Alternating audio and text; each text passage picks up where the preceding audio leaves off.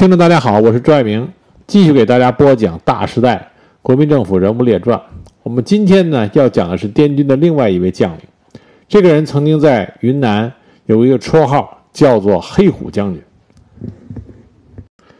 他是绿林出身，那么在滇军中呢，在抗日战场上表现出色。另外，他给云南人民留下了很多宝贵的地方建设的财富，所以呢。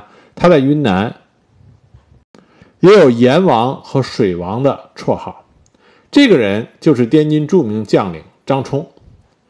张冲出生于1901年，原名邵瑜，他也是彝族人，彝姓叫尼娜。他出生于云南省泸溪县啊，那泸溪县他出生的地方现在划归给云南省弥勒县。他小时候，他家境还不错，所以他呢读过私塾，后来进入到乡和省城啊县城的小学读书。自幼招张冲啊，就是胆大、敏捷、机智。据说他小的时候，在一九零九年，张冲大概九岁的时候，有一股土匪到了他们村子，准备抢劫他们家，因为他们家还是算比较富裕。当时呢，小张冲正好从院子里出来找小伙伴玩耍，出门不远就碰上了迎面而来的土匪。土匪发现以后就围上来。那么张冲当时一眼就觉得这帮土匪是奔着他们家来的，所以呢就急中生智，大声的对土匪说：“我是他们家雇来的，你们不要抓我。”那么在院中的哥哥听见张冲的声音，心里觉得奇怪，抬头往外看，看见土匪正压着张冲往院子里奔来。赶快把院子大门关上，呼喊着家人持枪上到门楼上抵抗。土匪要从大门冲进来，张冲又说：“前门里边放着大炮，不能进，我带你们从后门入。”他就把土匪带到了后门。那后门这时候呢，已经被张冲用暗号让家人关闭，土匪不能进入，就商量着用火烧。张冲又附和着说：“说我带你们去抱柴。”那么张冲去抱了一次，第二次就趁机逃脱了。急奔到邻村求救，那么村里的群众听说张家被抢劫，于是一下子跟来了百余人，有的提着火枪，有的拿着刀和木棍，边跑边喊抓土匪。正在准备放火的土匪听到喊声，加上张冲家开枪还击，觉得不妙，仓皇逃走。这一年张冲只有九岁，但是小张冲智退土匪的故事不胫而走，被乡里传为佳话。步入青年之后。张冲就就读于县立小学，啊，因为这个人，张冲啊，性格仗义豪爽，喜交朋友，还啊喜欢打抱不平，但是学习上呢欠佳。据说有一次，张冲帮家里边驮一窝的小猪去卖，途中呢遇到他的好朋友赵光庭，赵光庭这会儿因为欠赌债无力偿还，找张冲资助，张冲就劝他今后不要再赌了。这一次呢。就将卖猪的全部所得都给了赵光庭。这个赵光庭后来呢，受地主土豪的逼迫，走投无路，占山为王，公开与官府对抗。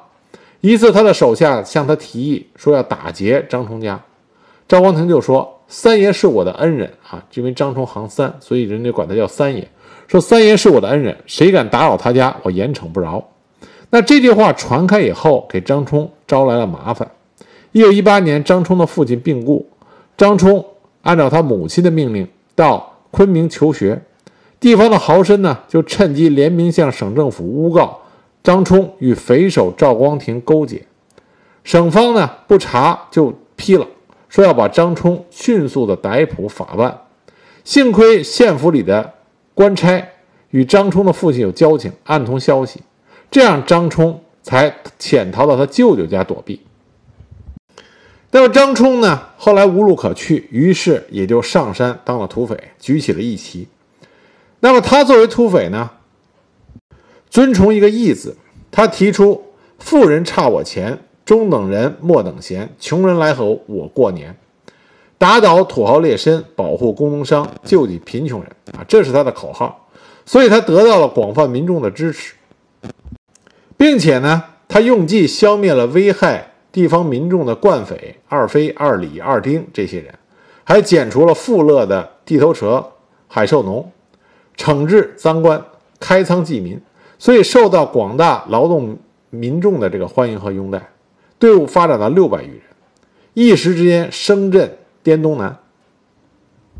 因为张冲受到的教育层次比较高，所以呢，他不是一个简单的占山为王的土匪，他还表现出他对自发的反帝斗争的热情。我们都知道，云南那个时候是法国的势力范围。所以，张冲当时还率部袭击了法国控制的滇越铁路，成了云南赫赫有名的铁道游击队。那么，就让当时云南的真正的掌权者唐继尧非常恼火。唐继尧多次派兵去围剿张冲，但多次失利。当时，唐继尧还派出了他的精锐部队啊，叫做韦陀降魔团，但降魔团在张冲面前。依然是被打得灰头土脸，所以唐继尧呢就决心要招抚啊张冲。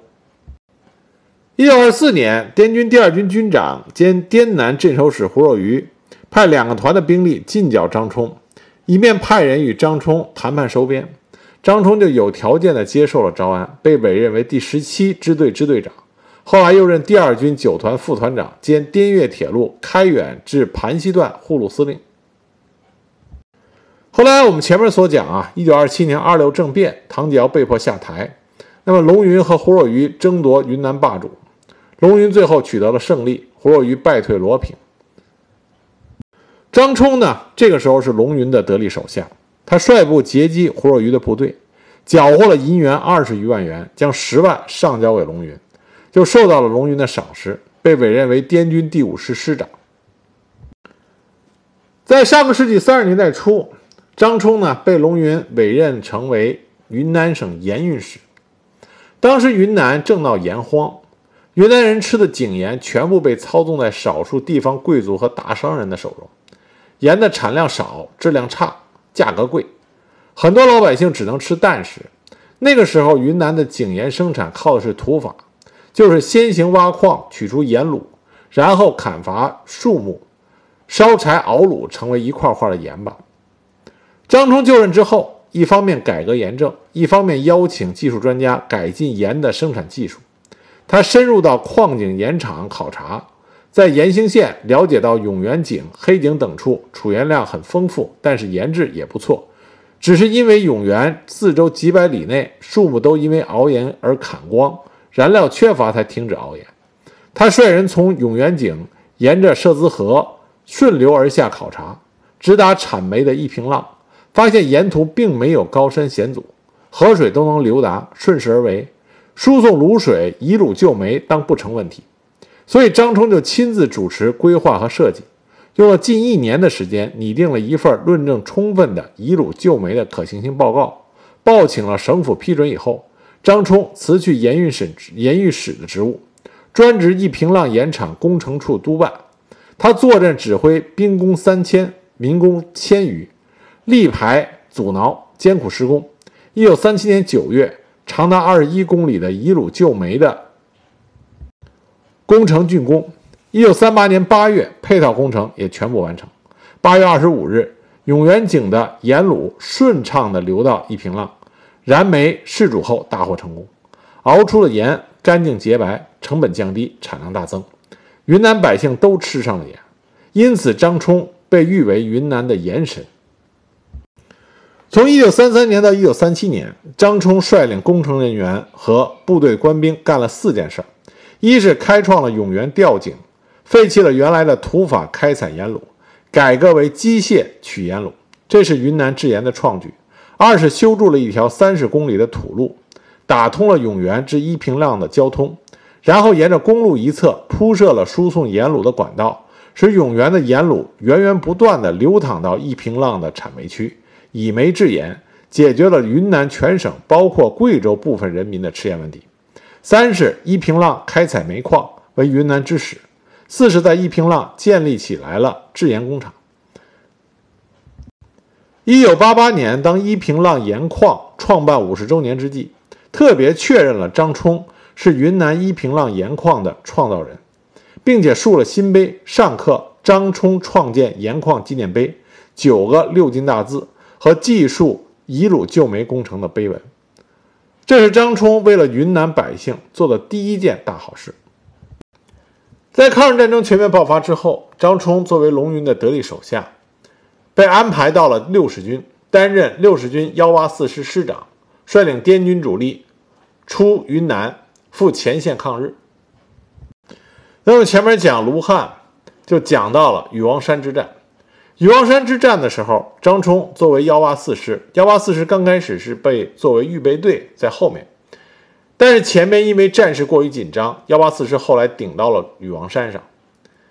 那么张冲是身先士卒，在战斗最激烈、最关键的时候，张冲站在高处，冲着滇军的将士们大声的喊：“说我是师长张冲，大家不要跑，我们滇军在晋国、护国中。”声威赫赫，名扬四海，有光荣的传统。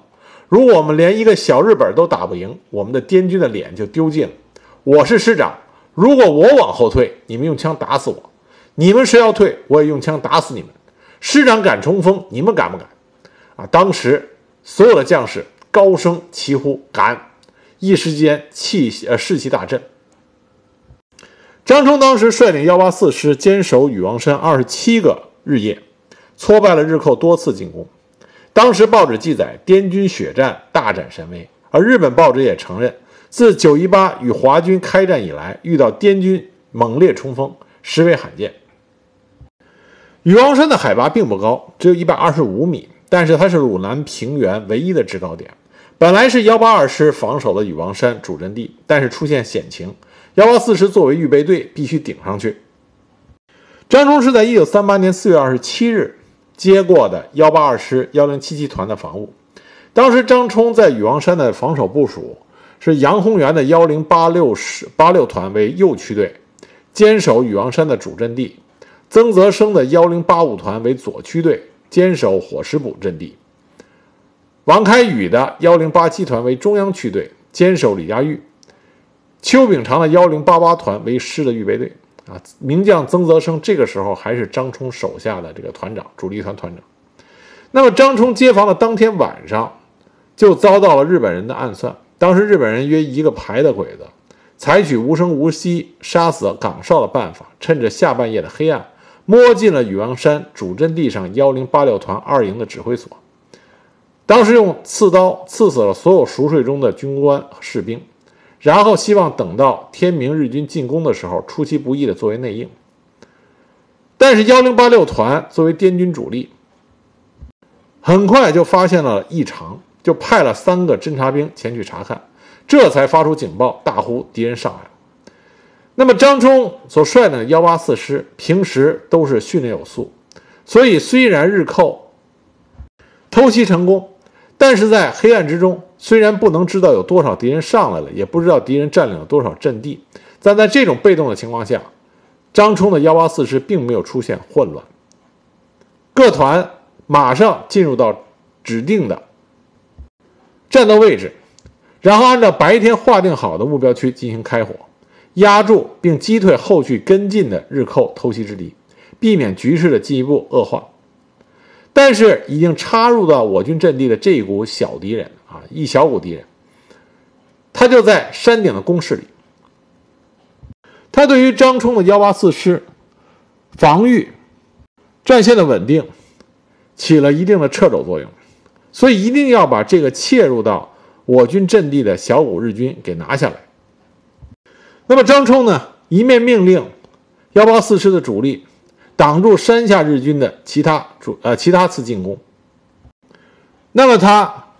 集中了全师的迫击炮，同时命令他手下最善战的旅长王敏章率领手下的精锐的、善于爬山的步兵，在一阵炮火准备之后，王敏章率领着幺八四师的精锐，就杀入了那一小股日军的山顶阵地，将偷袭进来的这些敌人全部消灭，清除了这个。昼夜之患。那么在战斗中呢，王炳章旅长不幸胸部负伤，下来包扎的时候，还专门找到张冲，指着胸部的伤口跟张冲说：“报告师长，部下负伤，请师长验伤。”也正是因为这个典故，后来人们才知道，张冲在战前宣布的战场纪律也是滇军的传统，就是按照彝族的作战传统，前胸受伤表彰奖励，后背受伤严厉处罚。后来日军为了拿下禹王山阵地，还派了坦克。虽然张冲以前没有见过坦克的作战方式，但是他凭借着他的经验，准确地抓住让滇军的战士用手榴弹、集束手榴弹炸坦克的履带，使得坦克停在原地动弹不得，只能等着挨打。就这样，张冲率领他的幺八四师在禹王山这个小山头上。跟日寇激战了二十多个日日夜夜，天天的血战。在他和幺八四师全体将士的英勇奋战下，日军自始至终没能占领禹王山。当然，后来日军在其他的作战方向上取得了进展，死守禹王山变得没有意义了。因此，六十军。得到命令，从前线撤到徐州东面的贾王庄进行整编。当时六十军进行整编的时候，幺八二师缩编为一个团啊，缩编为一个团；幺八三师也缩编为一个团。只有张冲幺八四师的四个团，虽然经过的是禹王山硬仗之后，伤亡啊有一些，但是除了幺八零七团缩编以外，还是完整的保留着三个团的编制。但是这个时候已经是徐州大撤退接近尾声了。那么滇军六十军作为整个徐州会战掩护其他各军撤退的殿后部队，这个时候六十军也要往外撤了。那么谁来给六十军殿后？这个重任就落在了张冲的身上。张冲接到军长卢汉的命令，这个时候啊。张冲已经被升任为副军长，卢汉命令他率两个团掩护全军向涡阳一线撤退。那么张冲就担负起了这个殿后的任务。那么等到六十军的主力都撤走以后，张冲正准备带他手上的这五千人啊，当然他手上只有五千人了。那么准备带着五千人撤的时候，结果发现。距离他十多公里的永城县城已经被六千多的日本啊日本鬼子占领了，而在他周围的另外一个方向上又出现了两千多的日军，也就是这个时候，张冲手上的这五千的疲惫之兵，面对的是八千名日军的精锐部队。这个时候，如果一旦处理不好，张冲这两个团有可能全军覆没。那么，张冲做出了一个非常大胆的决定。就是假装成大部队去跟日军打，让日军不明虚实，把他们当成大部队，不敢轻举妄动。因为张冲知道，如果是盲目的向后撤的话，那么一旦被日军追上来，日军的行进速度要高于国军的行进速度，那么他就会非常的危险。而且当时张冲的胆子非常大，他居然还分了兵。派出一部分部队去直接攻打永城之城啊，永城的日寇，带上迫击炮；而另外一部分部队呢，去攻击另外一个方向上的两千多的日军。他的这种主动进攻呢，打了日军一个措手不及。而且日军在之前的禹王山之战已经知道滇军的厉害，所以一时半会儿摸不清张冲的底细。那么和张冲交火到了深夜啊，交手交手到了晚上。日军想着明日再战，但是张冲一看时机到了，马上趁着夜色收拢部队，迅速的转移，撤离了与日军的接触。那么到第二天一早，日军反应过来的时候，张冲已经率领了他的部队飘然远去了。当时日军终于弄明白与他们交战的是张冲的幺八四师以后，还专门播发了一条消息。说滇军幺八四师师长张冲率六十军残部围攻永城，经我皇军反击，向西溃逃。实际上，张冲根本是不是溃逃，而是迷惑了日军，给自己的撤离创造了条件。最终，张冲率领着这两个团，建制完整、装备齐全的回到了后方。据说当时张冲赶到集结地的时候，他居然还把汤恩伯部丢弃的大炮，连啊用马给拽回来了。由此可见，当时张冲的撤退是非常的从容。那么，在台儿庄血战之后，来不及休整的第六十军于六月初赶到武汉，同时又冒着连日大雨转机到宋部。这个时候，云南征调的1.2万名新兵也于月底赶到了沙洋。那么，滇军就以六十军的架构改为三十军团，参加了武汉会战。九月二十三日，日军第三十五混合联队赴伪军的一部，共万余人。进攻阳新县排市地区，企图经过排市和新潭铺，沿公路向西进犯。滇军当时认为此路关系重大，我军必须死守。那么张冲指挥的幺八四师是徐州会战以后各师剩余老兵整合在一起的加强部队，就沿着丘陵地带坚守或者进行尾击与敌缠斗，将日军阻于富水北岸近二十天，特别是九月二十七日至十月一日。无一日不在激战，每一个山头村庄都是战场。而可日军当时利用空中优势轰炸掩护进攻，更恶劣的是，日寇每攻占阵地，相持一日不下，或在我军逆袭得手的时候，就释放毒气。幺八四师将士对于日寇的这种无耻行径非常愤怒，但日寇的这种毒气战呀。的的确确给幺八四师造成了更大的伤亡。当时守十梯七天的曾泽生团，最后仅剩百余人。到了十月七日，虽然幺八四师歼敌达七八千人，但是幺八四师也付出了牺牲十之八九的巨大代价，不得不撤出阵地，将其移交给友军。张冲率领幺八四师在阳新县排市地区的战果和战斗精神都是可圈可点。但因为整个武汉会战整体失败，所以滇军的这个功绩也被忽视。一九三八年九月底，国民政府军事委员会发布命令，将前线滇军编成第一集团军，辖三个军，就是六十军、五十八军，以及从六十军抽出幺八三师，从五十八军抽出第新十二师，组成新三军。张冲成为新三军的军长。对于这种大规模的整编，一定要对部队进行整训，然后才能上阵。在这关键时刻呢，当时卢汉阑尾炎发作，在长沙湘雅医院住院，代理职务的高云怀也病，也因为生病留在长沙。那么，三位军师长张冲、安普和杨洪光当时联名发电，希望将部队移出战区整训，但没有获得批准。这个时候，主帅不能够率领部队。那么补充的新兵没有经过训练，弹药没有进行补充，骨干很多都没有归队，在这种混乱和仓促的情况下，把滇军再次投入战场是不明智的。那么滇军呢，接到命令，他们的设防区域是重阳，重阳和通城是湖北通往湖南平江和长沙的门户。日军打通了重阳和通城，才能合兵攻击长沙。而六十军这个时候将幺二幺八二师的六个营拨与幺八四师，其余的士兵拨给幺八三师，边余的军官回昆明接收训练的新兵。面对日军就要发起的进攻，新三军幺八四师和五十八军奉令与友军共十四个师在重阳周边设防。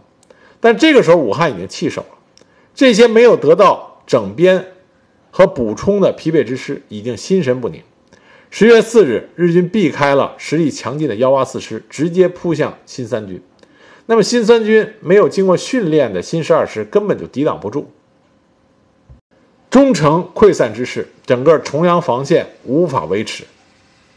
而防线崩溃之后，连带着第五十八军也遭受到重大损失，伤亡营排连长三十余人，士兵五百多人。